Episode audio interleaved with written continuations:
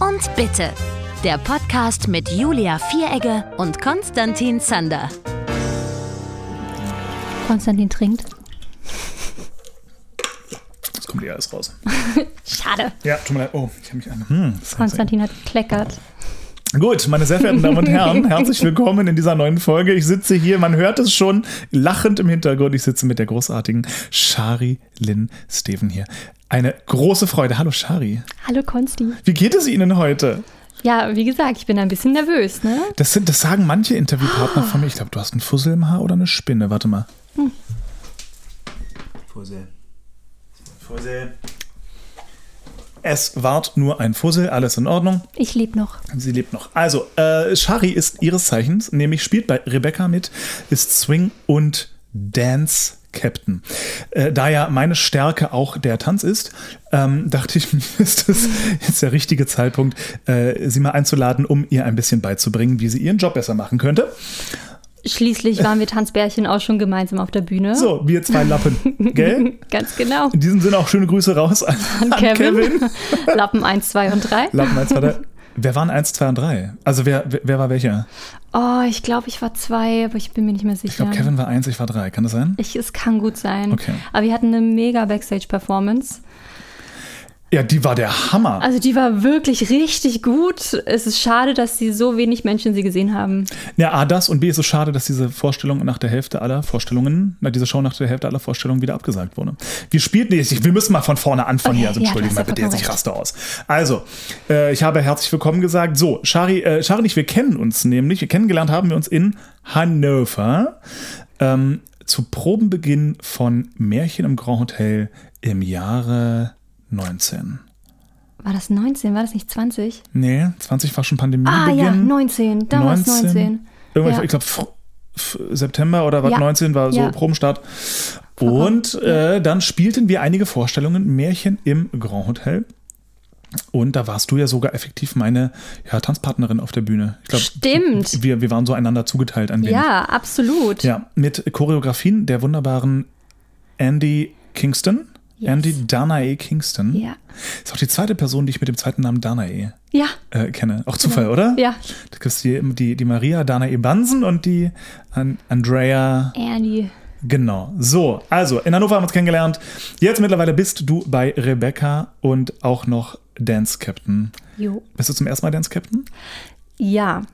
Ich war davor ähm, zweimal Assistant Dance Captain. Ah, Das ist mein erstes Mal so voll und ganz na bam. vorne. Erklär uns doch mal, was macht ein Dance Captain? Was ist dein Aufgabenbereich? Ja, das ist eine sehr gute Frage. ähm, wenn ich jetzt einfach von Rebecca spreche, dann ist meine Aufgabe, die Show choreografisch auf dem Stand zu halten, wie sie bei der Premiere war. Das heißt, ich äh, mache regelmäßige Showwatches und schaue, dass die Show noch genauso aussieht von, von vorne, wie sie damals war, dass sich nichts verändert hat, dass, äh, weil wenn man, wenn man eine Show öf öfters spielt, äh, gerade mehrmals die Woche, dann schleichen sich einfach ein paar Dinge ein, Bewegungen verändern sich vielleicht, Positionen verändern sich vielleicht, das ist immer mein liebstes Thema, Positionen bleiben gleich. Was, was, was ist bei Rebecca so einer der Standarddinger, wo immer mal ein bisschen was sich verändert? Ähm, American Woman, würde ich sagen. Ja, was ja. Ähm, naja, also unsere, unsere Van Hopper ist natürlich in der Mitte und äh, rockt da so ein bisschen das Lied. Und ähm, ja, das Ensemble. Wir haben verschiedene Positionswechsel, äh, zum einen die Showgirls, aber auch das Ensemble, das äh, verschiedene Sachen tanzt. Ja, und dann einfach, welche Linie am Boden wir genau abgesprochen haben, wo man sich hinstellt. Das versetzt sich gerne mal ein bisschen nach hinten, mal ein bisschen nach vorne. Äh, dann steht einer irgendwie wieder vor jemand anderen und äh, manche Lücken sind dann auf einmal nicht mehr ganz so klar, zwischen wem man sich halten soll. All solche Dinge. Sind das Dinge, die ganz oft ähm, dann gleichbleibend falsch sind, die sich also einschleichen und bleiben, oder ist es jede Show einfach ein bisschen anders? Mm, Ich würde eher sagen, das ist ein längerer Prozess. Also Dinge, die sich dann wirklich äh, einschleichen und dann über ein paar Shows äh, so sind oder vielleicht auch über Wochen und erst nach, nach einem Monat sehe ich das und sage so, mm, mm, so war es aber eigentlich nicht. Ja. Äh, lass uns mal wieder zurück zum Ursprung gehen. Ähm, aber es ist ganz spannend. Also ich kenne das ja selber äh, im Ensemble, wenn man seinen Track hat, den man jeden Tag spielt. Äh, da denkt man manchmal dann ja gar nicht mehr genau drüber nach oder ist sich Dingen gar nicht mehr ganz so bewusst. Und das ist ganz normal, dass sich kleine Dinge dann ändern.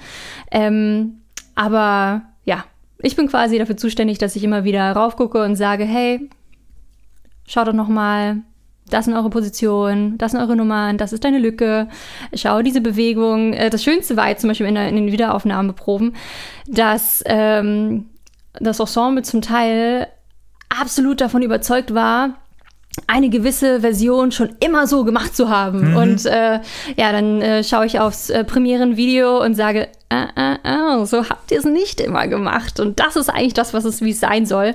Ähm, und Leute haben dann schon komplett vergessen, dass das zur Premiere vor einem Jahr halt so war. Aber gut, mit einem Video kannst du es ja belegen. Kannst ja zeigen, ja. so, da schaut her, es ward einst anders. Ja. Krass, aber dass, ja. dass sich Sachen so tief ja, verändern können, dass man es nicht mehr weiß.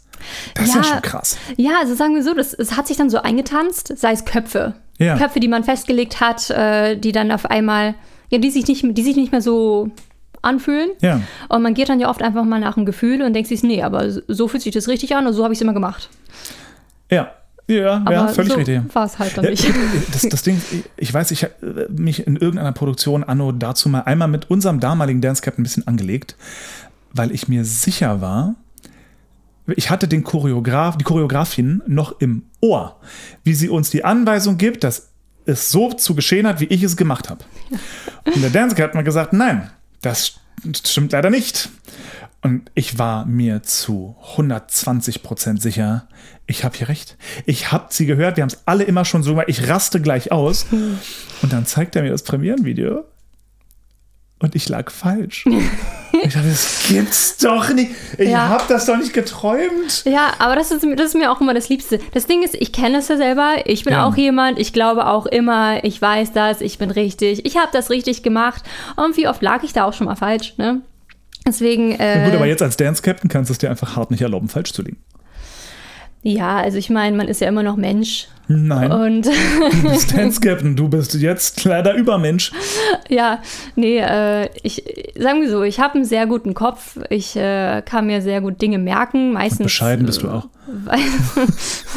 meistens erinnere ich mich ganz gut und ansonsten habe ich ein Video, äh, wo ich dann nochmal nachchecke, beziehungsweise ich checke einfach mit, mit dem Ensemble, mit ja. den Swings oder mit meinem Assistant und sage so, hey, wie war das nochmal? Ähm, aber ich denke, ich bin da eigentlich auch immer sehr offen. Ich rede auch da eigentlich ganz, ganz offen drüber. Und ähm, jetzt auch in den Video Wiederaufnahmeproben zum Beispiel habe ich auch dem Ensemble gesagt, hey, wenn etwas überhaupt nicht funktioniert hat, dann, dann ändern wir das. Oder wir schauen, wir fragen Simon, wir lassen ihn einmal raufschauen und dann legen wir es fest. Und bis dahin ist es dann to be announced mhm. und ähm, dann klären wir das so. Ja, cool. Wie sehen für dich als Swing- und Dance-Captain die Proben aus? Was genau machst du da? So, wie, wie läuft das ab für dich? Und wie sehen die Wiederaufnahmeproben aus für dich? Ähm, Proben meinst du jetzt? Ähm, damals. Damals. Die Proben. Okay. Ähm, ja, das war wirst du eigentlich schon, entschuldige bitte, dass ich hier reinfahre, wirst du schon irgendwie involviert als Dance-Captain in so Planungsgespräche und so weiter? Oder? Ah, das kommt auf die Produktion drauf an. Ja. Hier war das nicht so. Ja. Hier war das nicht so. Also ich, äh, das Einzige, was ich als Planung bekommen habe, ich habe ähm, ein paar Wochen vorher auch ein Video bekommen von Rebecca der Stuttgarter Version, dass ich mich so ein bisschen zumindest darauf einstellen konnte. Ähm, und ich habe mir dann einen, einen, einen Plan gemacht, was für Ensemble-Szenen äh, gibt es, ähm, wann sind die, wie heißen die, ähm, weil ich hatte Rebecca noch nie vorher gesehen, damit ich mich so quasi ein bisschen darauf vorbereiten kann. Ja. Ähm, das ist aber auch, sag ich mal, das Einzige. Manchmal passiert es, dass, dass man mit einem Choreografen schon mal vorher irgendwie was macht oder so, aber das war bei uns nicht so. Das heißt, ich habe alles äh, von Anfang an mit allen anderen einfach auch gelernt. Beziehungsweise, ähm, also der Choreograf von Rebecca ist Simon Eichenberger. Ähm, und wir haben uns dann oftmals vor den Proben noch getroffen und ähm, haben Dinge ausprobiert. Also gerade wenn es um den Ball ging, das haben wir Partnering ausprobiert, wie das äh, ein bisschen funktioniert und wie wir das beibringen möchten oder wie er das beibringen möchte. Ähm, oder die Showgirls hat dann mit an mir natürlich auch leicht ausprobiert, hey, was sieht gut aus, was können wir denen zeigen, äh, wie funktioniert das, einfach damit wir nochmal einen besseren Plan haben oder dass er einen besseren Plan hat. Und ähm, ja, bei den Proben, ich war eigentlich äh, dafür zuständig, alles aufzuschreiben, was Simon irgendwie den Leuten gesagt hat, Bewegungsabläufe, wie soll eine Bewegung aussehen und vor allem aber auch zu welchem Zeitpunkt. Ich saß dort ständig mit meinem Klavierauszug und ähm, in Rebecca macht jeder im Ensemble immer gerne mal was anderes und hat einen anderen Cue. Das heißt, ich saß eigentlich wirklich ständig da und habe versucht, mit einem Ohr zuzuhören, welcher Cue jetzt von wem ist und was der dann vielleicht gerade übergibt und habe das wild in mein Klavierauszug geschrieben. Ähm, und dann natürlich die Position, Auf- und Abgänge, Zeitpunkte, wann wer auftritt, was bei uns auch bei allen immer unterschiedlich ist. Das heißt aber, du, du musst natürlich mega viel schriftlich dann dementsprechend festhalten. Ja. Wie ordnet man das? Wie? Ich wüsste nicht mal, wo ich da anfange. Ja, also ich, da hat jeder natürlich auch so seine eigene Ja. Technik, sag ich mal. Ich habe an ganz oldschool angefangen, im Klavierauszug reinzuschreiben. Auch wirklich äh, notenmäßig, ah, hier auf der 3 kommt äh, rechter Fuß, äh, links ist, äh, ist, macht man das und das äh, und habe wirklich Schritte aufgeschrieben. Ähm, wir als Swing-Gruppe hat, es hat immer einer gefilmt. Das heißt, wir hatten, hatten dann immer die Sachen äh, in unserer WhatsApp-Gruppe, dass wir alle Zugriff darauf haben. Gibt eine eigene Swing-WhatsApp-Gruppe. Ja, es gibt eine eigene. Swing-WhatsApp-Gruppe. Na sicher. Natürlich. Ähm, und genau, ich habe oftmals habe ich mir einfach Notizen dann auch auf dem iPad gemacht. Ich habe ein iPad, ich habe äh, versucht damit viel zu arbeiten und sagen wir ähm, beim Lernen habe ich versucht die ganze Zeit einfach mitzulernen, dass ich das im Kopf habe. Ähm, ja, muss ich, ich, ich, jetzt, es soll nicht so arrogant klingen, aber wenn ich mir einen Schritt dann äh, an, an, angeschaut habe, dann wusste ich ihn meistens. Und äh, das heißt, ich musste einfach einmal mit, mitmachen und dann war das eigentlich abgespeichert im Kopf, dass die, dass die Schritte, sag ich mal, klar sind. Ähm, ja, und als es dann quasi eher auf die, auf die Bühne ging, habe ich dann mit der App Stage Right gearbeitet. Ah, von der habe ich gehört. Genau, die ist super. Die Das ist, das ist doch die Swing-App, wo du Ja. Bühnenbilder quasi drin, also ähm, Grundrisse von oben, die, wie Ja. heißt denn das? Äh, wenn man von oben drauf guckt. ja, äh, Bühnen. Szenarium, nee, Ja. Wie auch immer. Ja. Äh, und wo du dann kleine, kleine Bläschen reinmalen kannst und Wege zeichnen und so weiter. Genau, das habe ich, habe ich, äh, hatte ich dann nämlich alles vorbereitet. Dann bin ich in der ersten Woche zum technischen Leiter gegangen. Hey, kannst du mir, kannst du mir die Bühnenpläne einmal geben? Ähm, und dann konnte ich das in Stage Right ähm, so gut wie reintun. Also ich hatte dann die Maße der Bühne, die musste ich eingeben. Ich konnte die Drehbühne circa rauf reintun. Hatte ich meinen mein Blank äh, Space, wo ich dann quasi immer mitarbeiten konnte. Und ähm, hatte natürlich Dort kann man, kann man alle Leute eingeben, das ganze Ensemble mit, mit den Abkürzungen, die man halt nutzt, in verschiedenen Farben. Und dann ist es natürlich ganz einfach. Da musste man einfach nur noch die, die, die Leute wohin äh, ziehen. Und dann hatte ich meine, meine Aufzeichnung.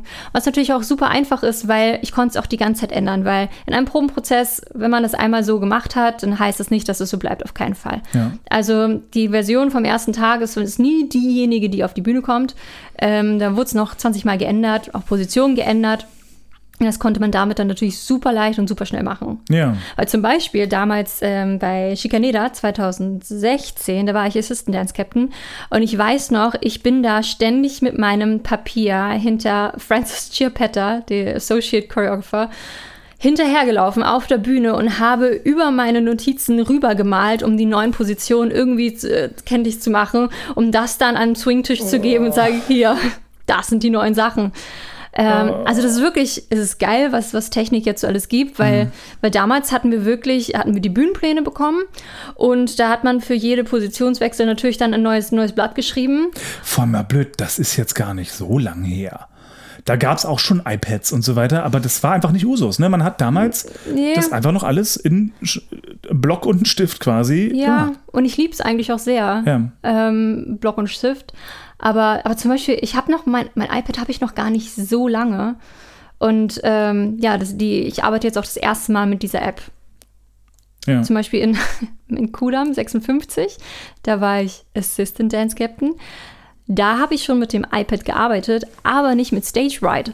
Ich habe alles in Notizen reingeschrieben, handschriftlich mit meinem Pen. Ich bei Robin Hood auch gemacht Ja. als Swing, einfach nur Handschrift, also ich Handschrift, ich habe ich hab, äh, äh, niedergeschrieben für jeden Track Enter Stage Left hinten durch die Tür, geht rüber zu Dings und auf den Satz dann darüber und Sprung hoch.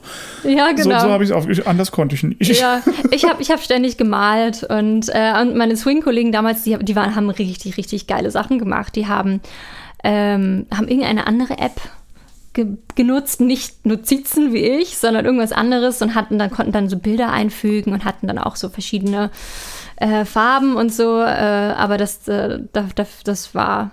Das war zu kreativ für mich. Verstehe ich, ja. da konnte ich gar nicht so schnell.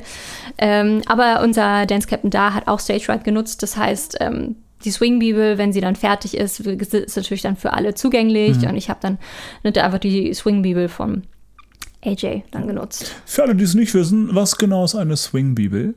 Oh ja, Swing-Bibel. Ähm, letztendlich ist das die Show schriftlich, die Show verschriftlicht, äh, wo alle Positionen draufstehen, damit jeder genau weiß, so ist es, so soll es sein, äh, dass jeder die gleichen Informationen hat.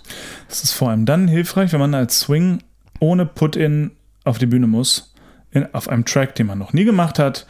Dann krallt man sich die Swing-Bibel und betet und guckt vor jeder Nummer noch alles dreimal durch, weil da steht halt ungefähr drin die wichtigen großen Bilder. Ja. Ja, Position X für Bild Y und so und dann betest du nur noch. Und äh, ich bin einmal, das war nicht der Swing-Bibel, ich bin einmal, habe mir meine Notizen einmal ausgedruckt in Fulda, weil da, hatten, da war ich für einen Quadruppel-Split drauf. ich war so vier Personen. Ähm, und das musste ich mir irgendwie zusammenschreiben, in welcher Szene ich gerade was mache. Und das ging nicht mehr. Und ich hatte meine Notizen mit auf der Bühne. Ich hatte ein Zettelchen mit in der Hosentasche und musste zum Teil auf der Bühne drauf gucken, dass ich nicht vergesse, irgendeinen Becher noch mit von der Bühne zu nehmen. Aber hast Das du dir die ging- selber zusammengeschrieben? Ja. Oh, okay. Also Nee. nein, im, im, im Sinne von äh, in Absprache mit unserem Dance Captain, die Ja. hat gesagt, pass auf, in der Nummer bist du bitte der, in der Nummer der und denk dran, nimm, du bist zwar der, aber nimm noch den Stuhl mit Ja. und so Späße. Okay. Also das habe ich nicht selber entschieden, Ja. einfach um Gottes Willen. Ähm, das hat uns die, die, die Jenny Schlensker, die auch ein Organisations Megatalent ist, hat uns das halt dann gegeben. Ich konnte es mir noch nicht merken. Ja. Also das ging nicht mehr. Also bei, bei Quad äh, keine Chance mehr. Da hatte ich eben ein kleines Zettelchen und hatte das immer in der Hosentasche und konnte schnell auf der Bühne mal eben noch mich nach hinten drehen, drauf gucken. Okay. Geil. Ja, anders ging's nicht. Ja. Krass. Also bei uns hängen äh, die Cutlisten dann natürlich immer an den äh, Auf- und Abgängen. Mhm. Äh, in der Maske sind sie, bei, in, in der Umkleide sind sie. Und äh, als es bei uns eine Zeit lang ganz, ganz schlimm war, hatten wir, wir haben ganz, ganz tolle Dresser bei uns im Rheinland Theater, Dresserinnen. Und die haben für sich oder haben für uns, haben für jeden von uns einen Zettel gemacht und haben aufgeschrieben, erste Szene, der und der, zweite Szene, der und der, damit sie auch wissen, welches Kostüm wir wann tragen. Und wir hatten, jeder Swing hatte, hatte seinen Zettel an seinem Umzugsort und äh, konnte dann auch sofort sehen, ah ja, okay, ich bin jetzt der, okay, gleich bin ich der, ah, dann bin ich der. Mega cool. Ja, Richtig gute cool. Teamarbeit. Schön. Ja. Ist halt geil, wenn sowas richtig gut organisiert ist, dann, Ja. dann flutscht's auch nochmal anders, ne? Na, total. Also ich glaube, gerade äh, wir, wir Darmswings bei Rebecca, wir haben letztes Jahr extrem viel gespielt. Wir waren sehr, sehr viel auf der Bühne. Wir haben auch extrem viele Cut-Shows gespielt. Aber sagen wir so, wir wissen auch wirklich jetzt alles auf der Bühne. Und ähm, es, es war, also sagen wir so, ich glaube, wir alle denken sehr ähnlich und ähm, wir konnten dann wirklich zwischendrin in einer, in einem Song auch untereinander wechseln, weil es einfach Sinn gemacht hat, andere Wege zu gehen. Ja, voll. Ähm, Oh, da muss man die Show echt aus dem F. F kennen. ja, ja, also bei uns war zum Beispiel eine typische Szene Wiener und Wisch, ähm, die neue Mrs. De Winter. Äh, erster Akt, erstes Mal äh, Halle Mandalay zu sehen und die ganzen Bediensteten sind da. Und ähm, da ist es so oft passiert, dass einer, also dass wir auf einer Position angefangen haben, ähm, spätestens bei einem kle kleinen, ich sag mal Tanzbreak, was jetzt kein Tanzbreak ist, aber ähm, da haben wir gewechselt, weil das von der Aufstellung besser war. Äh, dann haben wir auf der Treppe nochmal gewechselt und von der Treppe runter haben wir nochmal gewechselt. Ähm, aber es war für uns alle wirklich total logisch. Das war, Ja, ja. Das, war das Schöne daran, dass wir Ja. einfach wirklich gleich gedacht haben äh, und dass es alles funktioniert hat. Macht bei euch jeder Swing, jede Position? Ähm, bei den Damen ja. Äh, bei den Herren nicht, weil da so ein paar Featured-Ensemble-Sachen mit bei sind. Und da, ähm, ja, da ist es ein bisschen aufgeteilt. Dass es ein bisschen typisch noch ein bisschen passt. Okay, okay, verstehe. Genau. Ja, das hatten wir bei, bei Robin Hood hatten wir die, die Diskussion eine ganze Weile. Ähm, da ich, also konträr zu dem, was ich am Anfang dieser Folge gesagt habe, ich komme jetzt nicht so zwingend aus dem Tanz. Ähm, da gab es aber ein, zwei Positionen in Robin Hood, die sehr, die jetzt auch nicht für Tänzer wahrscheinlich total Pillepalle sind, für mich allerdings zu schwer. Ja. Ähm, und trotzdem war aber die Ansage, alle machen alles. Habe ich hab auch gesagt, Leute, also cool, aber es gibt ein paar Dinge, die kann ich nicht. Also, wenn es dann akrobatisch wird, so, so, tut mir leid. Also, das kann ich nicht. Ja. Das geht halt nicht. Und da muss man eben immer andere äh, Mittel und Wege finden. War aber auch in Ordnung so am Ende.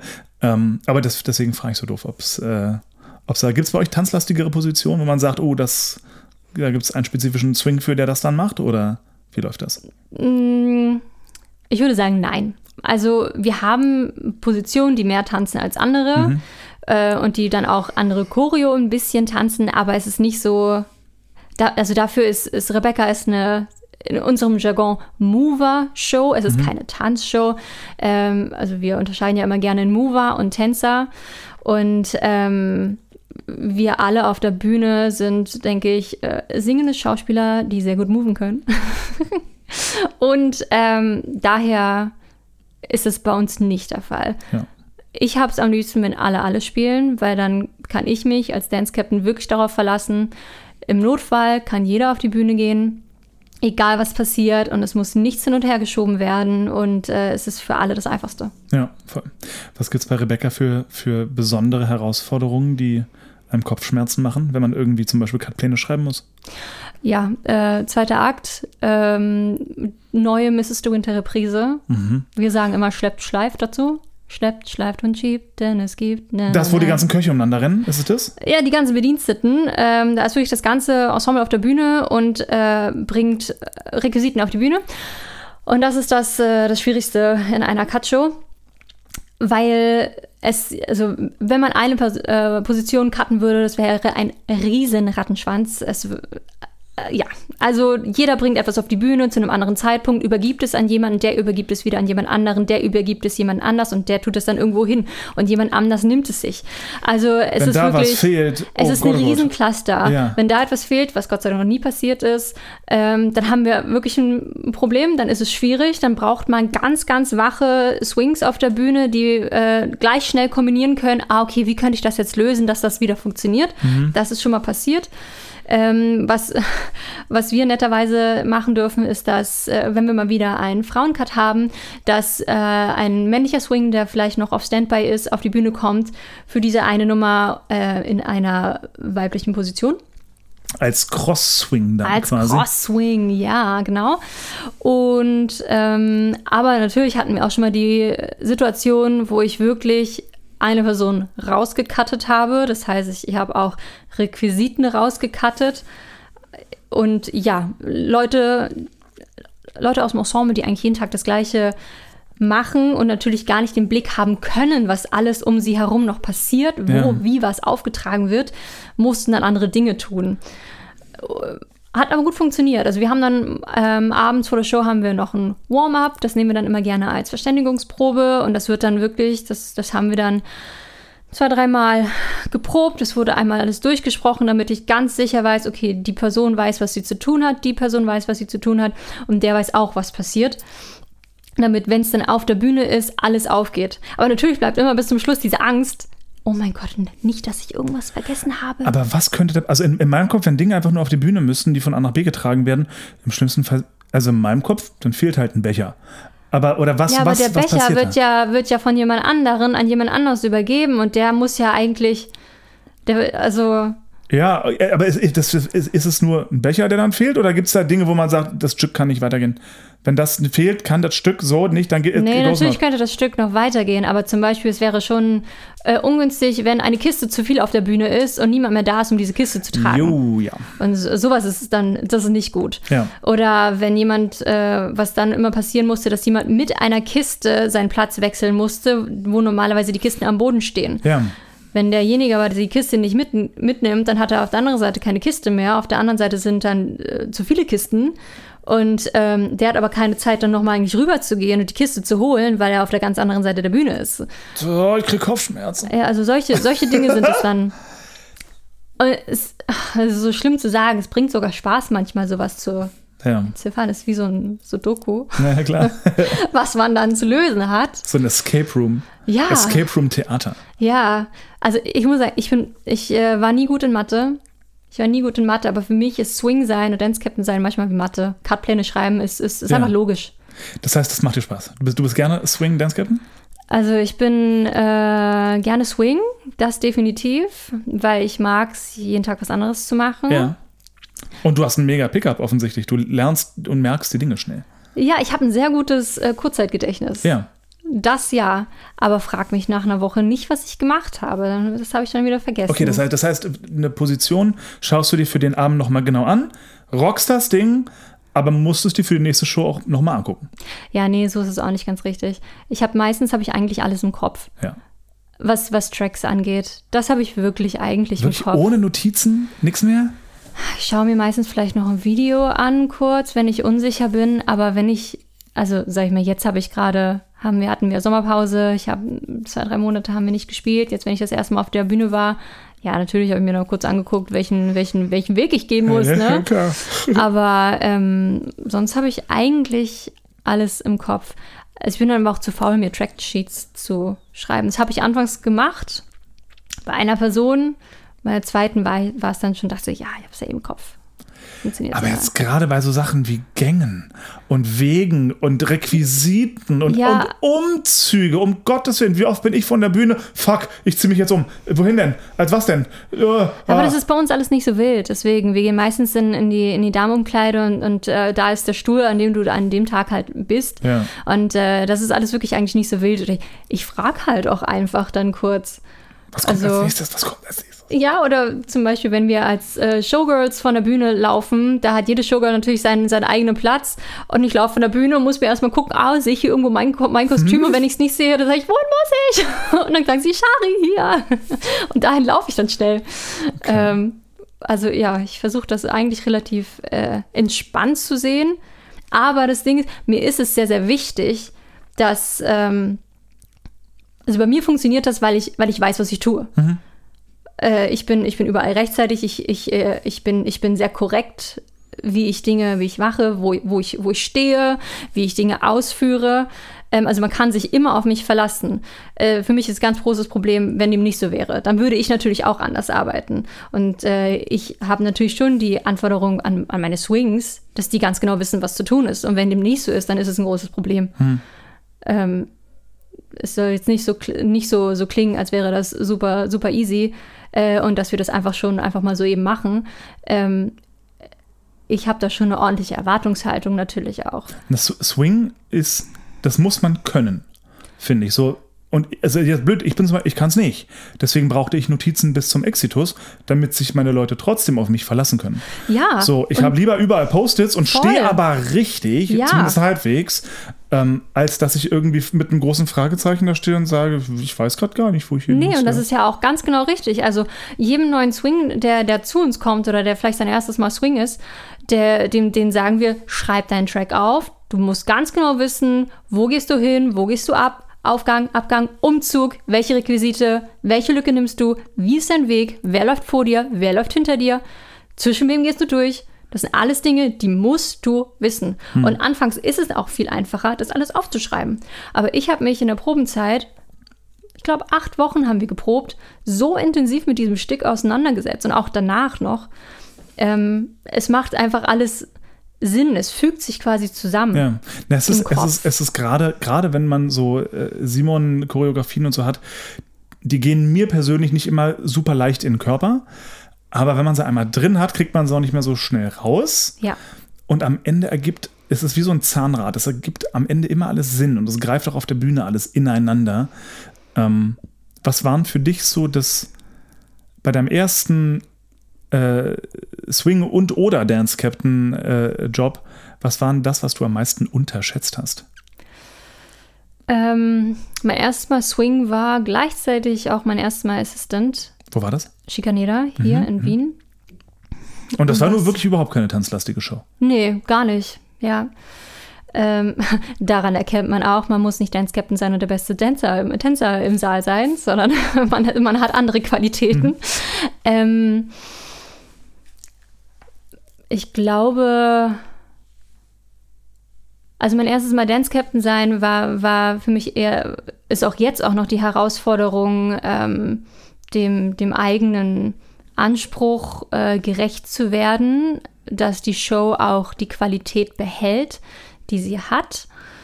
Und das hatte ich anfangs unterschätzt, wie viel ähm, nicht Empathie es braucht, aber wie viel Menschengefühl, Menschenführung es dann doch bedarf. Ähm, weil ja, es sind einfach sehr, sehr viele Menschen auf der Bühne und ähm, man muss seinen, seinen Weg finden, wie man mit äh, allen kommuniziert, dass man, dass man angenommen wird, dass man respektiert wird.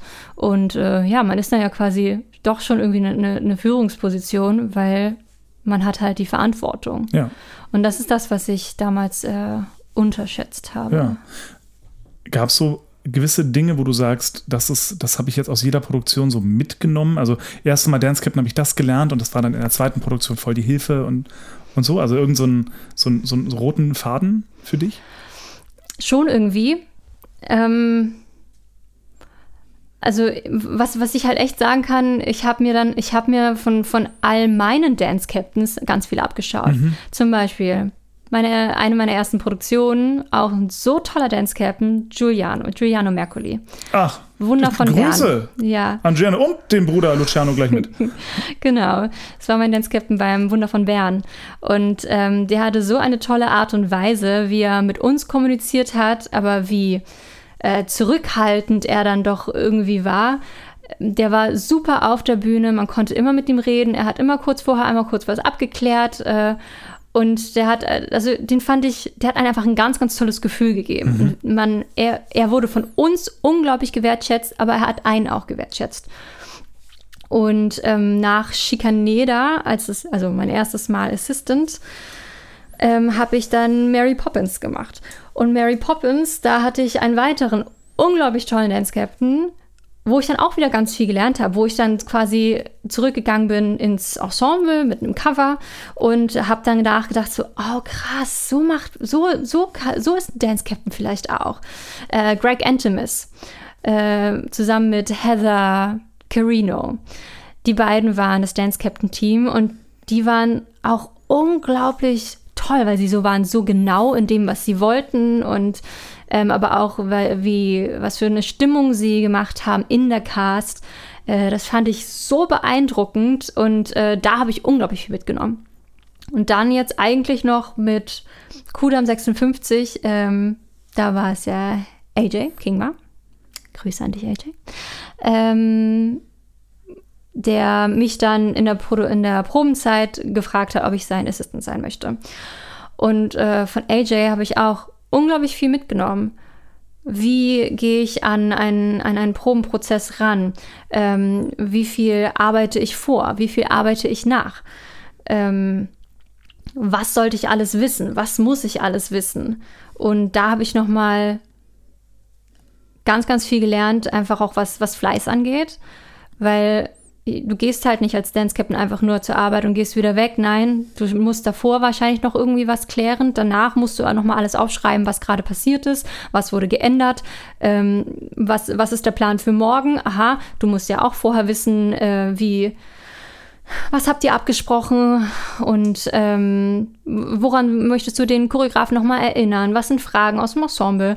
Also es ist ein ständiges Vorbereiten, es ist ein ständiges Nachbereiten und ähm, Und organisieren und dokumentieren. ja, es ist wirklich, es ist viel Organisation, die natürlich nie zu sehen ist. Ja. Also jeden Tag äh, warte ich um 13 Uhr auf einen Anruf im Theater, ob es irgendwelche Krankmeldungen gibt. Dann ähm, schaue ich, okay, wel- welcher Swing ist noch frei. Am Ende des Monats kriegen wir immer den, den Ausblick für den nächsten Monat, wie die, wie die Covershows sind, welche Urlaube es gibt. Das heißt, zum Beispiel gestern Abend hatte ich eine Standby-Show, aber ich saß halt im Theater und habe den Plan für die Swings für Oktober gemacht, dass alle Swings gleichmäßig eingeteilt sind, dass jeder vielleicht, äh, das, wir haben ein paar neue äh, männliche Swings, dass die ihre Premieren vielleicht noch haben in verschiedenen Tracks, dass sie äh, etwas haben, worauf sie hinarbeiten können. Ähm, manch einer hat Spielwünsche, dass das alles mit integriert wird und dass man, dass auch die Swings quasi wie so einen kleinen Fahr Fahrplan für sich haben. Okay, hier, da, so werde ich wahrscheinlich spielen. Und äh, dann kommt meistens ja eh immer noch was dazu, weil Ja. irgendwer ausfällt oder krank ist oder wie auch immer. Ja, Ne? ja. Was würdest denn du einem First-Time-Swing als allererstes auf den Weg geben? So Lebensweisheit Swing Lebensweisheit Swing. Ähm, kenn deine Texte, kenn die Lieder auswendig. Vor Probenstart. Oder vor Vorstellung. Also vor der Vorstellung definitiv. also in der Probenzeit, pass auf, lern die Lieder, weiß die Choreo, egal wo du stehst. Choreo, Choreo, Choreo. Wenn die Schritte nicht weißt, dann sieht man das, dann siehst du, siehst du falsch aus und das darf nicht sein. Das heißt, geh in den Ballettsaal, lern die Choreo, bis du weißt, dass du sie in- und auswendig kannst, damit es dann egal ist, wo du stehst. Weil die Choreo ist oftmals ja ähnlich, du stehst nur einfach woanders. Also Texte, Choreo, Auf- und Abgänge, Umzüge. Die müssen sitzen. Die müssen sitzen und dann hast du immer noch Zeit zu gucken, wo stehe ich, was sind meine Traffics. Aber ich glaube, das sind, sag ich mal, die, die, die Grundsteine für den Anfang, damit man dann auch flexibel im Kopf ist, wenn irgendwie was auf der, auf der Bühne kurz Leerlauf macht. Ja, ja, voll verstehe. Und für das erste Mal Dance Captain. Ich meine nicht, dass mir das jemals passieren würde. Also welche, Oh, warte ab, Konsti. wenn ein Choreograf jemals mich fragen soll, ich glaube, ich zeige dem einen Vogel. Aber Das es ist auch eine, es ist auch wirklich, es ist auch eine, eine spannende Aufgabe. Das glaube ich dir sofort, aber also, ich glaube, meine erste Reaktion wäre Lachen. Wenn mich eine Choreografin oder ein Choreograf fragt, Konstantin, hättest du Bock auf Dance Captain? du weißt, mit wem du redest, oder? Ja, aber weißt du, vielleicht hast du, hast du eigentlich auch Qualitäten, die da, die da für die Position ganz, ganz toll wären. Also ich habe auch nie geplant, das, das, das zu machen. Ich bin da vollkommen reingerutscht. Weil, also bei mir war es in der, bei Chicaneda, ich war eigentlich nur Swing. Ich wurde in der Probenzeit gefragt und dann war ich, war ich auf einmal Assistant. Genauso bei Kudam. Ich habe als Swing mit meinen zwei Covern war ich beim Probenstart und ich wurde gefragt, willst du Assistant machen? Ja. Und dann habe ich halt schon wieder Ja gesagt, weil ich dachte so, ach komm, Shari, kriegst du doch schon hin. Und äh, hier ist es, sage ich mal, auch eher so passiert. Ja. Und das erste Mal, für jemand, der das erste Mal Dance Captain ist, sei fleißig. Sei fleißig, sei fleißig, sei fleißig. Lieber zu viel aufschreiben als zu wenig, ne? Gib ihm. Ja, und, und sei, sei offen, mach dich nicht, äh, mach dich nicht verrückt. Ähm, und vor allem auch ein bisschen bleib bei dir als Person, weil es prasseln so viele Meinungen auf dich ein. So viele Menschen haben etwas zu sagen und äh, das ist manchmal auch schwierig, dass man dass man seinen ge- eigenen Gedanken auch manchmal treu bleibt. Und ähm, nur weil jemand etwas nicht gut findet, heißt es nicht, dass du einen schlechten Job machst. Das ist manchmal anstrengend und schwer, aber ähm, solange du weißt, dass es für dich genau das Richtige ist, wie du gehandelt hast, ist es in Ordnung. Und wenn äh, manch einer das nicht richtig oder nicht gut findet, dann ist das auch okay. Dann hat das meistens aber eher etwas mit der anderen Person zu tun als mit dir. Ja. Ja, zumal ich glaube, hast du schon mal einen Dance Captain erlebt, der irgendwie diese, ich sag mal, diese, diese Machtposition äh, ausgenutzt hat? Nee, habe ich noch nicht. Aber, nee, nee, aber das, das, das, das meine ich halt so. Es ist so. Ich auch noch nicht. also sagen wir, ich, Ich habe hab noch keinen Arschloch Dance Captain erlebt. Also, Ach so, okay, ich doch. ja, wirklich? Doch, ich muss natürlich ich. nicht sagen, wer um Gottes Willen, aber wirklich, Ja. weil ich habe noch nie einen Dance Captain erlebt, wo man sich dachte, Alter, ich Doch. sch- irgendwann brüllig. Einmal. Ja? Ja. Unangenehm. Ja, sehr. weil man, wenn man die Cast nicht hinter einem hat, ist das schwierig. Mhm. Ist das schwierig und du möchtest ein gutes Klima im Theater haben. Ja. Du brauchst ein gutes Klima, um eine Show sechsmal die Woche, achtmal die Woche auf der Bühne zu haben, Ja. in einem guten Zustand. Ja. Und äh, Wenn da das nicht Knatschen ist- der Cast ist, gute Nacht. ja, also das, das kann manchmal sogar noch funktionieren, aber wenn, wenn du, wenn du einen Dance-Captain hast, den die Leute nicht äh, respektieren oder nicht akzeptieren, weil er sich vollkommen falsch verhält, Hm. Dann äh, wird die Show auch nicht besser, weil die Cast dann nicht mehr quasi, ja, einem nicht mehr ernst nimmt. Ja. Ja. Ist aber auch schwer. Ich hatte nur einmal in meinem Leben, es war kein Dance Captain, sondern ein Regieassistent. Gelogen, eine Abendspielleitung. Eine Abendspielleitung, die ich nicht ernst genommen habe. So, das, und das tat mir so leid, weil ich mir auf der einen Seite dachte, ich muss aber, aber ich konnte nicht. Das waren dann so Anweisungen, die ich bekommen habe, wo ich mir denke, irgendwie habe ich das Gefühl, du versuchst gerade Regie zu führen und sagst mir gerade, was dein Geschmack ist. Aber da ist jetzt mein Geschmack, ist mir irgendwie wertvoller. Weißt Das ist Also, aber auch ein ist super schwieriger Grad. schwierig, Ja, das glaube ich. Und ich glaube, das ist auch vor allem schwierig, äh, was, was, was Schauspiel und sowas betrifft, weil Ja. in einer Choreo, die Choreo ist so und so ist Ja. sie. Ne? Und das ist der Stil des Choreografen. Er hat gesagt, äh, der Arm geht so und so, dann wird er so gemacht. Ne? Ende und das ist ja. im Schauspiel natürlich nochmal was ganz anderes. Ja. Ich glaube, äh, da ist es viel, viel schwieriger, äh, auch mal einen künstlerischen Leiter zu haben, einen, einen Regieassistenten, Abendspielleitung, wie auch immer, wo man vielleicht nicht ganz so d'accord ist. Ja. ja, das verstehe ich. Aber das, Vollkommen. äh, es ist halt, also, in meinem Kopf ist halt jetzt gerade bei Dance Captains. Ich habe noch nie erlebt, dass ein Dance Captain jemand war, ähm, die oder der jetzt sich noch nicht die Hörner abgestoßen hat. Das waren meistens erfahrene Darstellerkollegen, die viele Sachen gemacht haben, die echt eine Erfahrung haben, die sich auskennen, die so ein bisschen mit allen Wassern gewaschen sind. So, und dann hatte ich aber eben, das waren eben kein Dance Captain, sondern Abendspielleiter, wo ich mir dachte, standst du überhaupt mal auf der Bühne? Ja. So jemals?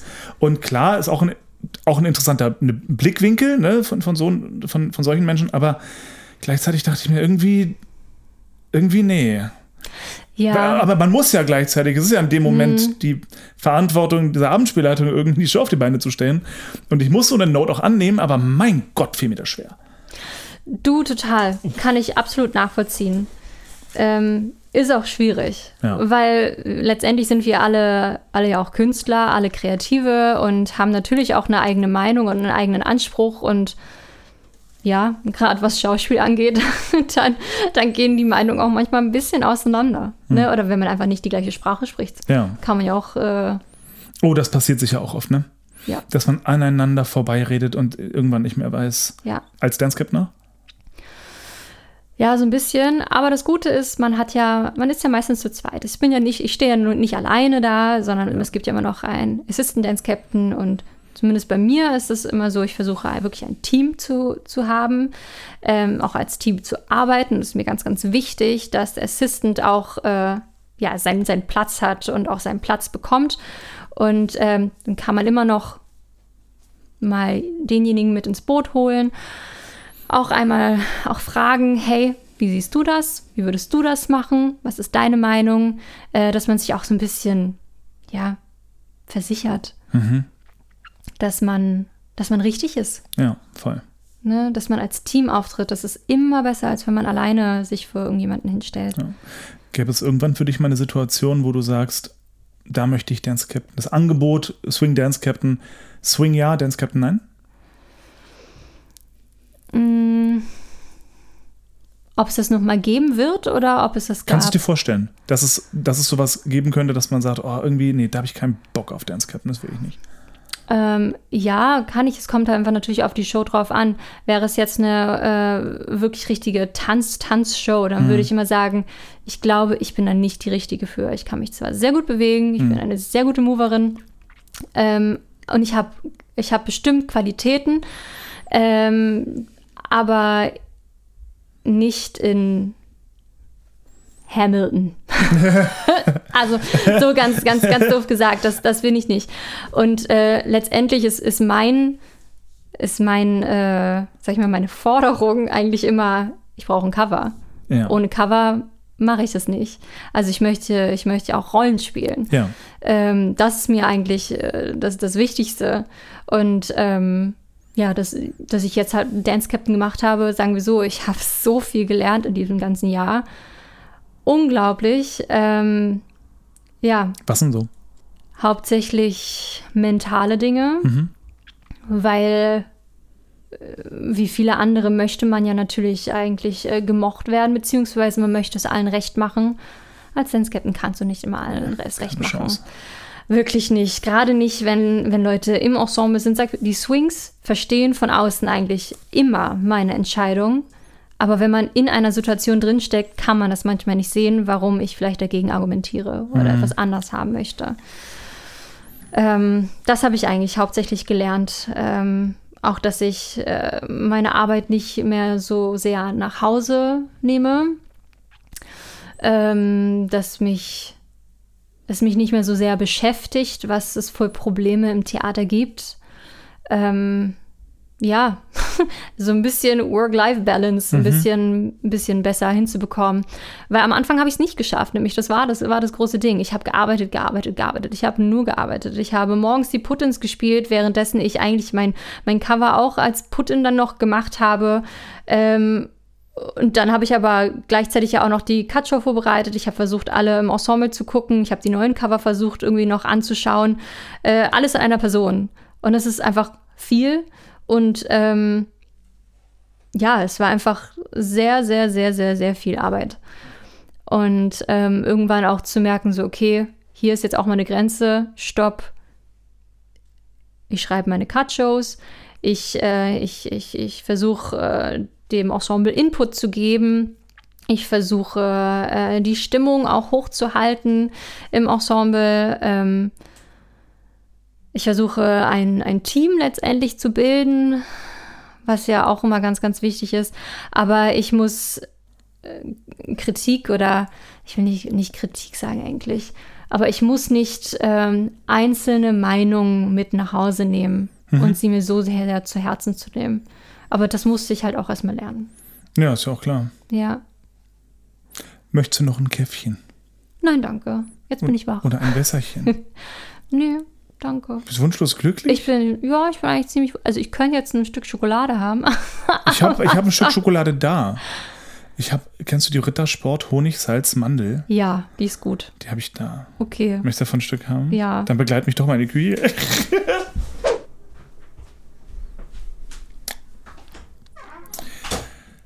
So, wir kehren zurück von einer kleinen äh, Schokoladenpause. Einer Rittersport äh, Honig, Salz, Mandelpause. Willkommen zurück. Danke, danke. Es war sehr lecker. Vielen Dank. Wir waren, wir waren gerade kurz am Quatschen über das Thema. Wir machen mal einen harten Cut jetzt und reden über was ganz anderes. Scheiß auf den Beruf.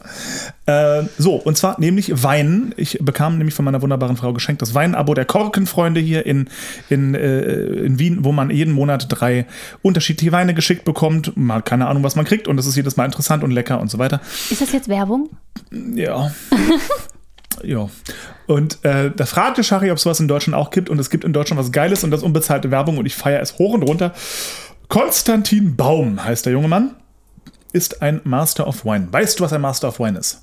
Nein, ich darf ich- zu. Ich weiß es Ist in nicht. Ordnung, ich darf klug scheißen, da freue ich mich doch immer.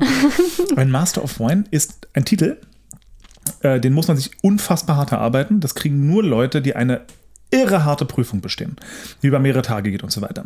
Master of Wine. Wer am meisten Wein trinken kann. Genau, wer die Fässer leert.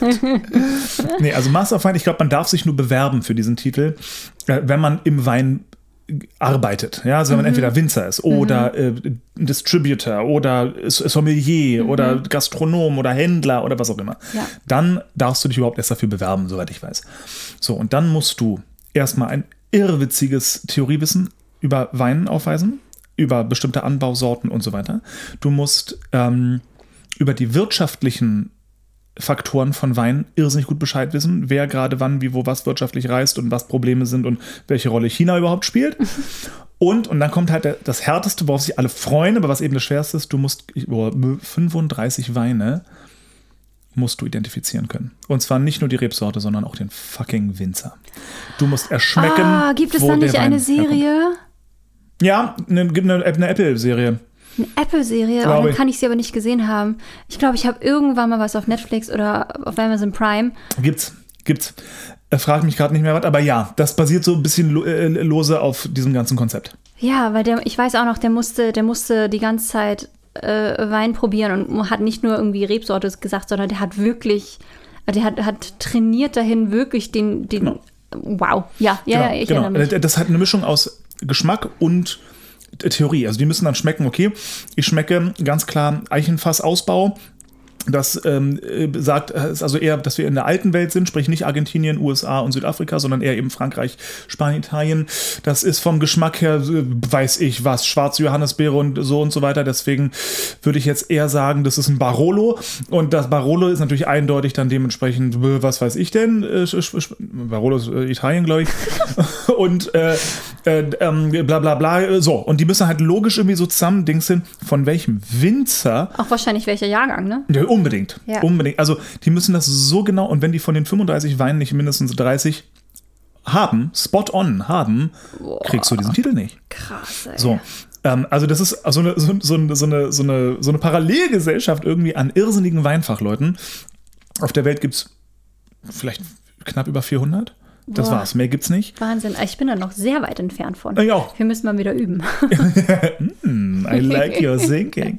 So, und Konstantin Baum ist eben also ein Master of Wine. Der war früher Ja. selber Sommelier und hat jetzt einen Weinshop. Und ähm, auf seine Meinung gebe ich sehr viel natürlich. Der ist immerhin einer der weltweit äh, belesensten, most knowledgeable Weinmenschen. Und AS Konstantin. So, also, ne, so. Ja. Und äh, der hat einen Weinhandel, ganz einfach, und da gibt es auch sein Abo. Ähm, da das zahlst du im Monat eine Summe X, von der ich vergessen habe, wie viel es ist, und bekommst eine Kiste Wein. Uh, So, uh, und ich glaube, das sind sogar sechs verschiedene bei ihm. Ja. Ähm, und das kannst du bestellen, entweder jeden Monat, jeden zweiten oder jeden dritten oder so in der Art irgendwie. Und jetzt mal ganz blöd. Ich finde, wenn der Wein empfiehlt, dann sind das wirklich interessante Weine. Ja. Vielleicht nicht, es heißt nicht, dass dir jeder davon schmeckt, aber die sind bestimmt interessant. Da ist bestimmt was los. Irgendwie. Absolut. So. Und das, ich wollte das unbedingt hierher bestellen, nach Österreich. Ja. Nur die Versandkosten sind, kosten irgendwie die Hälfte der ganzen Kiste. Ui, So, ja, und dann habe ich okay. gedacht, nee, komm, ach komm, nee, das ist Ah, dann, schwierig. dann ist es mir das irgendwie auch nicht mehr wert. Und woraufhin meine wunderbare Frau natürlich gemerkt hat, na, es gibt doch was Ähnliches hier Mhm. in Wien, nämlich die Korkenfreunde. Und so bekam ich ähm, auf diesem Wege ein Weinabo geschenkt. Ja, großartig. Total das finde ich großartig. cool. Finde Ja. ich sehr spannend. Du musst mir versprechen, wenn du irgendwann mal wieder in Deutschland leben solltest, ähm, dass du einmal dieses Baum Selection Abo Ja. machst. Das musst du mir versprechen, Shari. Äh, das verspreche ich dir, aber erinnere mich noch mal dran im Januar. Jetzt ist hier der Dings angegangen. Nehmen wir noch auf? Wir nehmen noch auf, alles gut. Gut, ähm, ja, äh, Wein. Ich finde, Wein ist ein so geiles Thema. Du, ich weiß noch, wir, wir hatten uns gegenseitig immer vorgeschwärmt von diversen Weinen. ja, stimmt. So, dein drei Freunde Riesling, ich werde ihn nie vergessen. Ja, oh Gott. Eigentlich das darf man gar nicht so viel so, so, so, so, so Leuten erzählen. Aber ja, ich trinke gerne den Drei-Freunde-Wein von äh, Joko Winterscheid, Matthias Schweighöfer und Juliane Eller. Wusstest du, dass die drei den gemacht haben, bevor du ihn trankest? Ja, ja, ja, ich ja, habe dann ihn bist mir du ja total, bewusst. hier, bist du ja total voreingenommen. Äh, pff, nö. Ich finde schon. Ich habe auch dort den, was ist es denn, Grauburgunder bei denen bestellt und fand ich nicht so gut. Okay. Und der Riesling hat mir echt gut geschmeckt. Okay. Daher. Also, ihr da draußen, solltet ihr jemals Shari ein kleines Geschenk machen wollen, dann sucht mal den drei Freunde Riesling Ja. und wartet an der Stage Door mal auf die Ah. Shari. Oder Lakritze. Nein. Oder Lakritze. Das, ich finde es übrigens, das ist ganz süß. Es gibt ein paar, paar Podcast-Fans, die machen gerne Geschenke. Echt? Das ist total niedlich. Und deswegen, deswegen finde ich es immer ganz klug, wenn man kurz mal fallen lässt, Gottchen. worüber man sich freut. Weil, Oh. es, es, gibst du, dir ist auch schon passiert, dass du an der Stage Door Geschenke bekommen hast, wo du wusstest, das dauert keine zwei Wochen, dann liegt es im Müll. Ist so. Es gibt Geschenke, die sind süß und die, über die freut man sich, aber da Ja. weißt du, die werde ich nicht aufheben. Das, Ja. wird, das wird nichts. Ja? Das stimmt. Aber ich hatte bisher eigentlich immer, ich hatte wirklich ganz, ganz, ganz, ganz viel Glück. Mhm. Ähm, ja, und ich bekomme halt dann doch auch vielleicht mal Lakritze. Und die bleiben definitiv nicht länger als zwei Wochen unberührt. Gibt es irgendwie eine, eine, eine Lakritzmarke, die besonders gut ist? Ach, alles Salz, alles salzig, äh, salzig, lakritzige, ist wunderbar. Salzige Lakritze. Das ist ja das, was Amerikaner immer nicht packen, ne? Nee, So in die mit jedem- ihrem komischen roten Lakritz. Ja, ja, ne, Oh. vor, vor allem, es gibt, es gibt doch so, so, so YouTube-Videos, wo ähm, Amerikaner internationale Snacks und Candy und so probieren. Und jedes Mal, wenn es deutsche Snacks und deutsches Candy ist, ist immer einmal salziges Lakritz mit drin, weil das für die so exotisch und so absurd ist. Mhm. Und für uns ist es halt, naja, salziges Lakritz halt. Ja, doch ja, voll. Aber ich finde, da gibt es ja selbst, äh, selbst in Europa so Riesenunterschiede. Also sagen wir, äh, ich komme ich komm ja aus Norddeutschland. Alle meine norddeutschen Kollegen, die lieben Lakritz. Alle Holländer lieben Lakritz. Schweden lieben Lakritz. Und dann kommt man hier nach Österreich und ich kriege meinen Lakritz nicht mehr. Also meine Mama muss mir immer Lakritz schicken. Äh, oder wir haben, wir haben im, im ganzen äh, Theater, irgendjemand hat immer Lakritz und äh, wir, wir äh, teilen, Gott sei Dank, ganz, ganz, ganz, ganz viel. Äh, aber da gibt es ja wirklich Lager. Ne? Also äh, wir wissen immer, ah, du bist Österreicher, ah, du magst keinen Lakritz. Ja, okay, gut, mehr für uns, mehr für uns, das ist auch gut. Ist dir mal aufgefallen, wir Deutsche in Österreich, ähm, es gibt hier ein Ding in Österreich, wo, wo ich die Geister, das, also hitzige Diskussionen werden geführt über ein bestimmtes Thema. Da habe ich in Deutschland noch nie eine Diskussion drüber geführt. Und das Diskussionsthema sind Rosinen. Rosinen. Ja, das in Deutschland ist so, wenn eine Rosine drin ist, halt eine Rosine drin. Mein Gott, und man mag die ein bisschen oder vielleicht nicht so oder was. Hier ist wirklich das Thema Rosinen. Entweder du liebst sie und sie müssen im Kaiserschmarrn sein oder nein. Also Kaiserschmarrn mit Rosinen kann man den ganzen Kaiserschmarrn schon nicht mehr essen. Das ist wirklich, also das Thema Rosinen in Österreich ist riesig. Oh, das wusste ich noch gar nicht. Ja. Also das habe ich, hab ich noch gar nicht so mitbekommen. Ja. Also ich bin auch Team eher nicht so Rosinen. Hm, ich auch. Aber wenn es äh, wenn's im Kaiserschmarrn ist, sagen so, ich habe so Bock meistens Kaiserschmarrn zu essen, dann esse ich um die Rosinen rum oder ich esse sie trotzdem. So, wo und wo gibt's den besten Kaiserschmarrn? Oh, Shari, jetzt enttäusch mich nicht. Du arbeitest um die Ecke. Oh, ganz unpopuläre Meinung. Ich mag Kaiserschmarrn nicht so gerne, wenn er mit Rum äh, Okay, aber den gemacht muss man ist. da ja nicht zwingend mit rumbekommen. Gibt's ja ohne. war wirklich. Sie, ja, musst du Ich hab- bestellen. Ach so. Ach so, ja, dann, dann kann ich gar nichts sagen. So, weil nämlich der ist nämlich unglaublich geil. Wir reden selbstverständlich vom wunderbaren Bauernbräu um Ja. die Ecke vom Raimund Theater. Sagen wir so, ich esse ihn auch mit Rum, aber ich mag ihn ohne Rum lieber. Gut, Der sagt doch Bescheid das nächste Mal. Ja, das wusste ich nicht, dass man das kann. Sandra, einmal Kaiserschmarrn ohne rum, bitte. Okay. Gut, ja. Ja. Also, ähm, li- liebe, liebe äh, Leute da draußen, kommt mal nach Österreich, esst im Bauernbräu in Kaiserschmarrn mit ja, rum. und vor allem sind es super, super liebe äh, Leute, die das betreiben. Ja, voll. Ich bin so froh, dass die Corona überlebt haben, ne? Ja, Und das war knapp, glaube ich. ja. Das war knapp, weil, ey, wenn die von einer bestimmten Sache leben, dann sind es ja wohl bitte Theater. Theaterbesucher. Genau. Ja, absolut. Aber wenn wir jetzt schon bei, bei äh, nationalen Dingen sind, ich finde, ich reg mich jedes Mal auf, äh, wenn, wenn, wenn man in, in, in Amerika ist, in den USA, oder wenn man ähm, eher so Richtung ja, so Arabische Emirate geht und es da Deutsch heißt, dann sehe ich ständig Bayern. Ja, also stimmt. Trachten, Bier, quasi eine Almhütte. Und ich fühle mich jedes Mal so auf den Schlips getreten, weil das so überhaupt ganz und gar nicht das ist, Hm. was ich als Deutsch bezeichne oder was, was ich bin, weil ich bin ja auch eigentlich, ja ganz deutsch, sag ich mal ja, so. naja, gut, dann, dann frag mal die Es Amis. ist halt nicht meine Kultur. Na, das total ist für, nicht. für mich ist Bayern ist, ist, ist Bayern, aber Bayern ist nicht Deutschland. Nee. Also aber das- dann, aber dann, dann frag mal Amis, wie die sich fühlen, wenn sie sehen, dass das Einzige, was wir mit Amerika verbinden, Hamburger sind. ja, ja, stimmt Ich ja auch. glaube, ich glaube, jedes Land hat so diese Dinger, für die man nicht berühmt sein will, aber wir sind's nun mal. Und ich kann auch Autos nicht mehr hören und Bier und Sauerkraut. So, äh, enough. Ja, am liebsten würde ich, würde ich mal sagen, nee, kommt doch mal hier äh, nach Hamburg und fahrt mit der Barkasse und dann Mhm. sitzt dort der, der, der Captain, der euch da rum, rumfährt. Das für mich äh, ist für mich mehr Deutschland als, äh, als äh, ja, ein ein Dirndl zu tragen. Ja. Ich habe nur zumal, ein zumal. Tracht, also mal blöd, aber gerade für uns Norddeutschen ist ja nur Tracht so weit weg wie nur irgendwas. Ja. Und das ist aber in, dafür in ganz Österreich ist ja Tracht auch so ein Ding, das, das stolz ist, ne? Also Ja, jeder absolut. hat eine Tracht. Und ich finde das dann auch toll. Ja. Ne? Und jetzt zum Beispiel, wenn, wenn, wenn wir äh, bayerische Kollegen haben und die, die dann Tracht tragen, weil sie halt Tracht tragen, weil das aus deren Innersten, sag ich mal, kommt, Ja. denke ich, wie schön. Ja, die haben halt nichts anderes toll. anzuziehen. Oder, oder das. Die schlachten ihre Ziege und machen daraus eine Tracht. Ja, ganz So. genau. Nee, dann finde ich das mega schön. Aber jedes Mal, wenn ich ein Dirndl anziehe, was meistens vielleicht einmal im Jahr ist, Besitzt du eins oder leihst du dann eins? nee, ich habe mir vor, was waren sechs Jahren äh, ein Dirndl bei C&A gekauft. Sehr gut. Fürs Was- Oktoberfest, oder? Ja, für die Vasen in Stuttgart, wo ich dann einmal war. Für die Vasen? Ja, in Stuttgart sind es die Vasen Das ist und nicht, nicht die dein Wiesen. Ernst. Ich glaube, das hieß so. Wirklich? Ja. Warum? Weiß ich nicht. Keine Ahnung. Die habe ich in meinem Leben noch nicht gehört. Die Vasen. Siehst du wieder was gelernt? Die Vasen. Ja, Okay. ja. Und jedes Mal, wenn ich das dann anziehe, also zum Beispiel, wir haben, glaube ich, äh, hier in ein paar Wochen quasi Herbstfest, Oktoberfest. Und äh, oh, ich, ich bin jetzt schon, ich muss echt mit mir kämpfen. Shari, ist okay, wenn du das Dirndl trägst. Alle werden wahrscheinlich ein Dirndl tragen. Du darfst es auch anziehen. Es ist nicht, niemand wird dich komisch anschauen.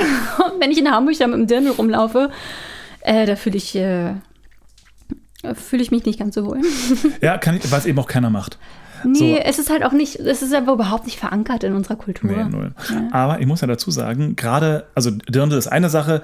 Ich finde, für Männer Lederhosen und so ein Trachtenhemd und ein Trachtenjackett und so, ich finde das richtig schick.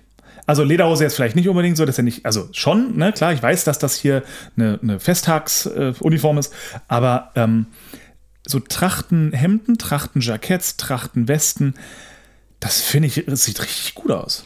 Also für mich ist es eher was, also was Feierliches. Okay. Ich habe das Gefühl, ah, okay, es ist dann was Feierliches, deswegen trägt derjenige dann was. Ja, ist es Und auch. so ein, so, ein, so ein Hemd, denke ich auch, sie kann sehr, sehr schön aussehen. Ja. So ein, ich habe noch, glaube ich, noch kein Trachtenjackett gesehen, wo ich so denke, boah, das finde ich aber sexy. Ähm, Pass mal auf.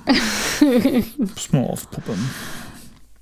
aber äh, ich lasse mich auch gerne vom Gegenteil überzeugen. Ich zeige ihr gerade ein Foto. Ja, sagen wir so, das ist aber auch ein sehr, sehr hübscher Mann auf dem Foto, ne? Philipp, hör weg. Dem Philipp, sehr gut steht. weg, Philipp. Du hörst jetzt hier nicht zu. Okay, warte, dann, dann zeige ich dir mal einen, einen unattraktiveren Mann. Und trotzdem mit einem sehr schönen Trachtenjackett. Ich glaube, ich mag den Schnitt einfach nicht so gern. Aber vielleicht bin ich auch einfach so wenig daran gewöhnt, dass ich äh, es mir erlaube, es schön zu finden. Okay, das kann ich verstehen. Das Ding ist, ich finde eben genau den Schnitt so cool. Diese, Ah, diese, diese, okay. diese hochstehenden Kragen quasi, Ja. ne? Ich finde, das sieht mega aus. Ich liebe das. Guck dir mal an hier.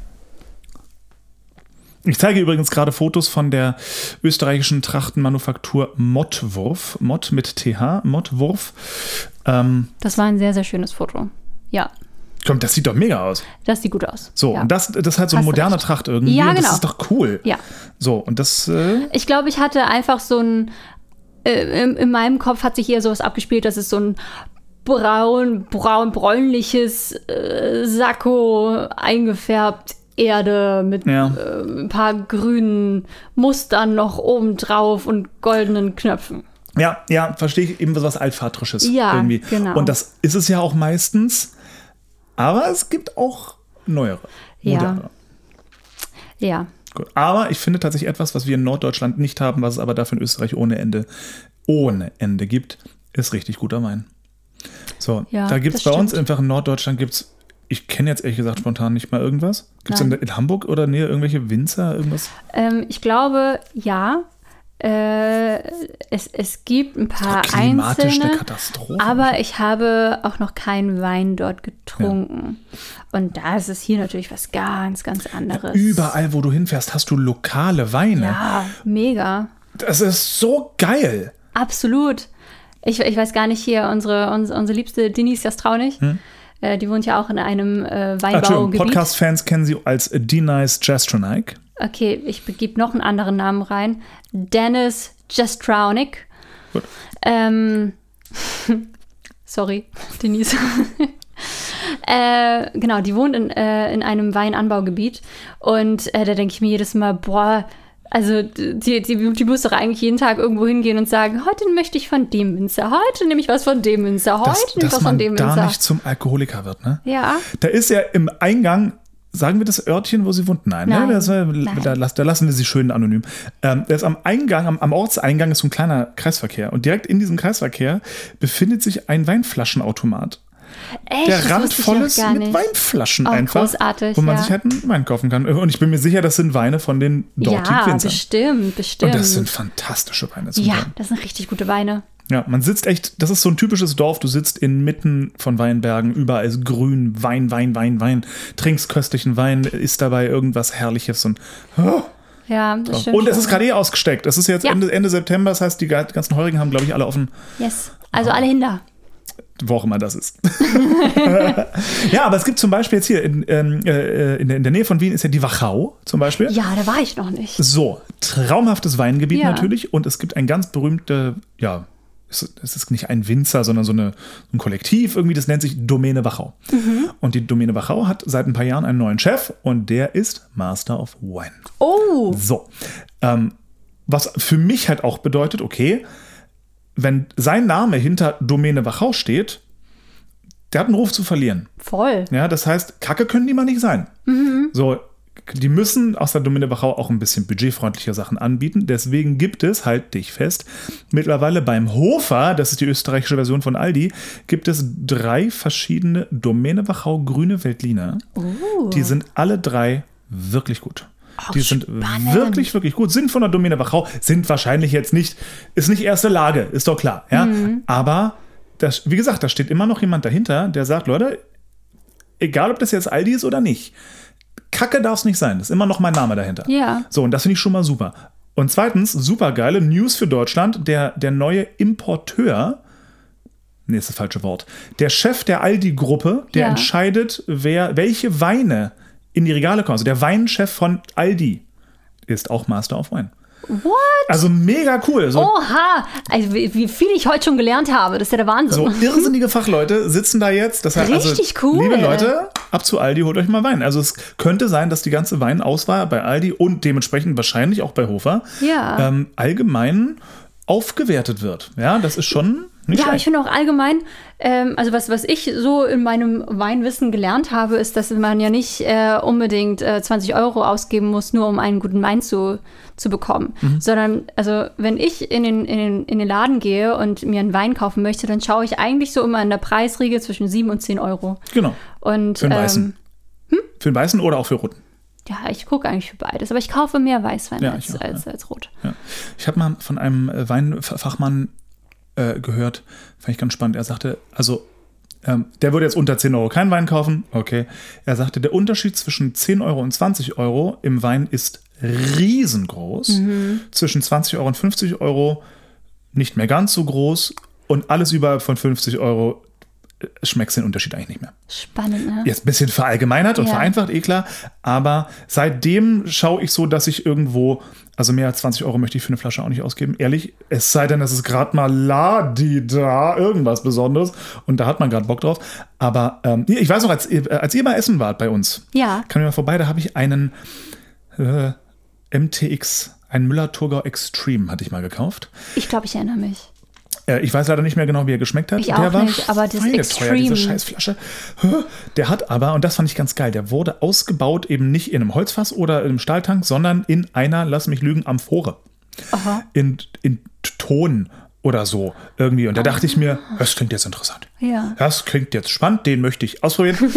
und so ward er gekauft. Aber sowas macht man halt selten. Ja. Aber es gibt eben gerade bei Domäne Wachau, gerade die ganzen österreichischen, die berühmten Winzer hier, Ja. gerade äh, Meier am Fahrplatz, so die großen Winzer, die haben auch in der leistbaren Preisklasse so fantastische Weine. Ja, voll. Ja. Oh, Wein macht schon Spaß, ne? Du, absolut. Äh, Vielleicht solltest du demnächst mal einen Weinpodcast starten. Nein, oh Gott, dafür kenne ich mich nicht aus genug. Du musst, Ähm, du musst die Leben. Maja, Maja Hennecke So, da, einladen. da, da dachte ich auch gerade, die wäre auch eine tolle Gäste, ist auch eine ganz tolle Kollegin. Spielt auch gerade Rebecca. Ganz genau. Ähm, und die ist riesiger Weinfan und äh, Vor auch sehr gastronomisch. Die, die hat so viel Wissen. Ja. Das ist großartig. Ja. Ja, und die liebt es auch, glaube ich, über das Thema zu quatschen. Ja. Oh, liebe Leute, ich glaube, die nächste Gästin irgendwann könnte mal eine Maya Hennecke mit dem Thema Wein werden. Musical and Wine. Musical and Wine. Wine, Ja. and, Wine and Sing. Sehr gut. Gut, Shari. Wie geht es dir nach deiner ersten Po- Du warst noch nie in einem Podcast. Nein, das war mein erstes Mal. Wie, wie fühlt es sich an? Also jetzt bin ich entspannter. die Schokolade hat geholfen. Nach dem Schokobreak. Nach jawohl. dem Schokobreak. äh, nein, ich, ich freue mich ganz sehr. Wirklich. Deswegen voll, voll cool, verliebt, dass äh, ich mal hier sein durfte. Ja, selbst, selbst vermummelnd. Also, Daher- wenn, wenn man schon befreundet ist mit, mit Dance Captain von, äh, von, von Rebecca, das ist doch ein Ja. gefundenes Fressen. Ja, sagen wir so. Ähm, man ist halt immer so weit im Hintergrund, dass äh, eigentlich niemand weiß, was man ja eigentlich tut und dass man eigentlich die meiste Arbeit dort im Theater hat. Ich glaube, ich glaube. Gott sei Dank, die Musical-Fans, also die Leute, Ja. die wirklich Interesse haben, die wissen es wahrscheinlich schon. Aber 90 Prozent des Publikums, die wollen eine perfekte Show. Die wissen nicht mal, was da für eine Organisation notwendig ist. Dass da Ja. jede Tasse, jeder Koffer, jede Kiste vorgeplant ist. Das wissen die nicht. Ja. Ja, ja, wie auch, ne? Wie Ja. auch. Es ist ja auch vollkommen klar. Deswegen äh, freue ich mich äh, immer, wenn, wenn da irgendwie mal ein bisschen In- Interesse entsteht. Und äh, weil vielleicht ist ja auch da jemand da draußen, der irgendwann mal auch Lust hat, auch ein Dance-Captain zu werden oder zu sein oder das als Ziel hat. Gute Dance-Captains braucht das Land. Ja, absolut, absolut. Ähm, ja, jeder macht, sein, macht seinen eigenen Weg als Dance-Captain und äh, da gibt es meistens ja auch keinen. Oh, ich wollte sagen, es gibt kein richtig oder falsch, aber es gibt definitiv ein falsch. ähm, nee, aber es ist, es ist definitiv ja auch ein ganz, ganz, eine ganz spannende Position. Ähm, eine ganz, ganz tolle Position. Ähm, ja, weil man dann ja doch auch Wertschätzung innerhalb der Cast dann doch äh, hat und bekommt. Ja. Meistens, wenn man es gut macht.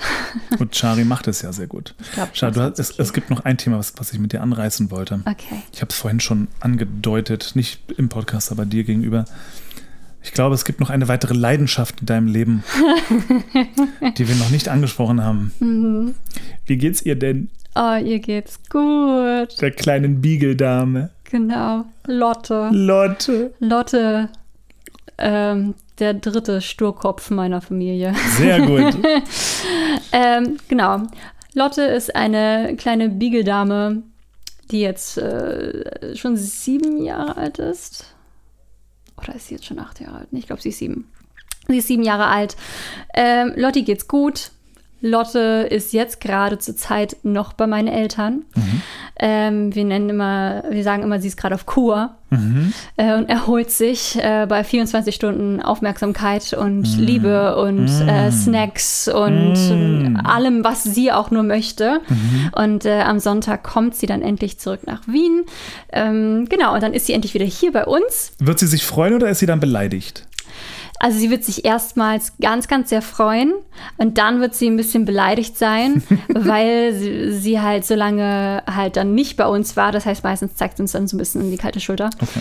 Ja, sie ist dann doch eher manchmal eher eine Katze als äh, so ein Hund. Und vor allem wird sie dann ein bisschen beleidigt sein, wenn sie äh, während der Show wieder alleine sein muss zu Hause, Ja. wo sie eh schlafen wird. Ja. Aber das ist ihr hier komplett egal. Sie wird uns trotzdem mit ganz, ganz tief hängenden Ohren und einem Todesblick äh, dann erwarten und sagen, ihr habt mich alleine gelassen. Ich habe geschlafen, aber ihr wart weg. Ich, ich sage nur, ihr habt immer für den Notfall noch einen Hundesitter direkt um die Ecke vom Theater. Oh, das ist echt. Das Solltet ihr das irgendwann nochmal brauchen? Danke. Das Dann- werden wir bestimmt mal wieder brauchen. Lotte war, war schon einige Male bei mir Gast und Lotte ist der mit Abstand unkomplizierteste Hund, den ich in meinem Leben erlebt habe. Die ist so entspannt, das, das, hat mich, es tat mir fast schon leid für euch, weil ihr seid aus der Tür, Lotte stand an der Tür und mein Gedanke war, was jetzt normal, also was bei anderen Hunden, die ich kenne, so jetzt passiert wäre, ist, irgendwann wird die Tür, die Tür angebellt oder irgendwie ein bisschen gewinselt oder irgendwas. So, nee, Lotte nicht. Nee. Lotte, die Tür schloss sich. Lotte schaute mich an, ich saß noch auf der Couch oder war im Wohnzimmer oder so. Und dann kam Lotte auf mich zu, sprang auf die Couch, legte sich hin und guckt mich an nach dem Motto: So, und jetzt? Was machen wir jetzt, Kollege? Und dann habe ich mich neben sie auf die Couch gesetzt, sie ein bisschen gekrault, dann ist sie eingeschlafen, dann waren wir Gassi, dann war alles Banane. Irgendwann kam die wieder, das freute sie sich und ging wieder. Die war so entspannt, das war herrlich. Ja, ja, ähm, die ist auch Gott sei Dank ein super gutmütiger Hund. Ähm, die ist happy, wenn sie, wenn sie, wenn sie genug zu fressen bekommt und äh, auf der Couch liegen darf. Weil ein Beagle liegt halt immer erhöht. Ein Beagle liegt nicht am Boden, ein Beagle liegt immer erhöht. Erhöht kann man auch nur schlafen, sonst kann man nicht schlafen. Deswegen äh, danke, dass sie auf die Couch durfte, weil sonst hätte sie wahrscheinlich ein kleines Problem gehabt. Wir haben, wir haben extra eine Hundedecke draufgelegt. Ja, gut. ja, nee, ähm, Ich, ich, ich, meine, meine Theorie dahinter ist, Lotte hat ihr, ihr erstes Lebensjahr hauptsächlich mit mir verbracht. Und ich, äh, du kennst mich ja auch, ich habe eine sehr ruhige Energie. Und ähm, ich bin halt kein, kein Wirbelwind, nicht, zumindest nicht 24 Stunden am Tag. Auf der Bühne schon. Auf der Bühne vielleicht ja, aber nicht äh, zu Hause. Da bin ich ja noch eher ein, äh, ein entspannterer Mensch. Und äh, Lotte, finde ich, hat das super angenommen. Und es ist genauso. ganz ruhig, ganz entspannt. Ähm, ja, aber man merkt halt auch, dass sie älter wird. Ja. Ähm, aber wir sind unglaublich froh und glücklich, sie zu haben. Sie ist ein ganz, ganz, ganz fester Bestandteil unserer Familie. Die ist so süß. Ja, ich liebe die auch Die wirklich ist so unglaublich. Süß. Die ist so ganz lustig. Ich finde, sie ist von der Wesensart ein sehr nordischer Hund. Ja. Sie ist sehr trocken. Ich finde wirklich, sie ist ein trockener Hund. ja, das finde ich gut. Das finde ich gut. Äh, Schon, oder? Ja, ich verstehe total, was du meinst. Ja. Ich verstehe total, was du meinst. Die lässt sich auch von anderen Hunden nicht beeindrucken. Nein. So, wenn da irgendein Hund anfängt zu keifen und zu bellen, die guckt nicht mal hin. Nein. Das interessiert sie Sie geht nicht. weiter oder Ja. macht einen Bogen rum. Ja. Was bei, bei unseren Spaziergängen meistens passiert, ist, dass sie, äh, man, also unsere Abendrunde, dann treffen, treffen wir immer halt natürlich so eine, so eine kleine Horde Hunde, die halt gemeinsam Abendrunde machen. Ja. Und äh, die sind super lieb. Alle ältere Hunde. Und unser Hund hat so keinen Bock, die zu treffen, dass sie auf die Straße kurz ausweicht, um dann wieder hinter denen äh, raufzukommen. Also die geht ihnen so aus dem Weg, obwohl die nichts machen. Also aus gar keinem Grund. Die wurde nie angebellt oder irgendwas. Aber sie hat ja auch keine Angst vor denen effektiv, nee, sie oder? hat einfach keinen Bock. ja. Die hat einfach keine Lust. Diese, die will nicht, äh, dass irgendwer an, an ihr rumschnüffelt. Sie will an denen nicht rumschnüffeln. Sie sagt, nee, lass mich in Frieden. Ich biege hier kurz auf die Straße ab. Also manchmal gehen wir voraus und sie läuft, läuft ohne Leine und dann gucken wir zurück und sagen, oh Gott, unser Hund ist gerade nicht da. Ja, unser Hund macht gerade wieder einen kleinen Umweg, damit sie nicht andere Hunde treffen muss. Das bedeutet nicht, dass sie keine, keine anderen Hunde mag. Ne? Also sie hat auch ihre Hundefreunde, ist kein Problem. Äh, Sie ist ein unfassbar geduldiger Hund. Ähm, aber sagen wir so, auf Spaziergängen muss sie nicht unbedingt jeden Hund Ja. treffen. Lustig. Ja. Ja. Also ich mag Lotte wahnsinnig gern. Ja. Hat, äh, hat Lotte eine eigene Instagram-Seite? da, da war da was. Ja, meine Mutter hat irgendwann mal eine, eine Instagram-Seite für Lotti eröffnet, also für sich und Lotte. Ähm, für alle, die, die möchten, äh, auf Instagram at Lottes Beagle Oma. Das ist Lottes Instagram und da kommt täglich ein, ein, ein Foto von, von Lotte. es ist fantastisch. Und vor allem, also meine Mama, ich glaube, die ist jetzt bald, gleich bald bei 10.000 Followern. Du erzählst mir einen Scheiß. Nein. Mami, schau mal.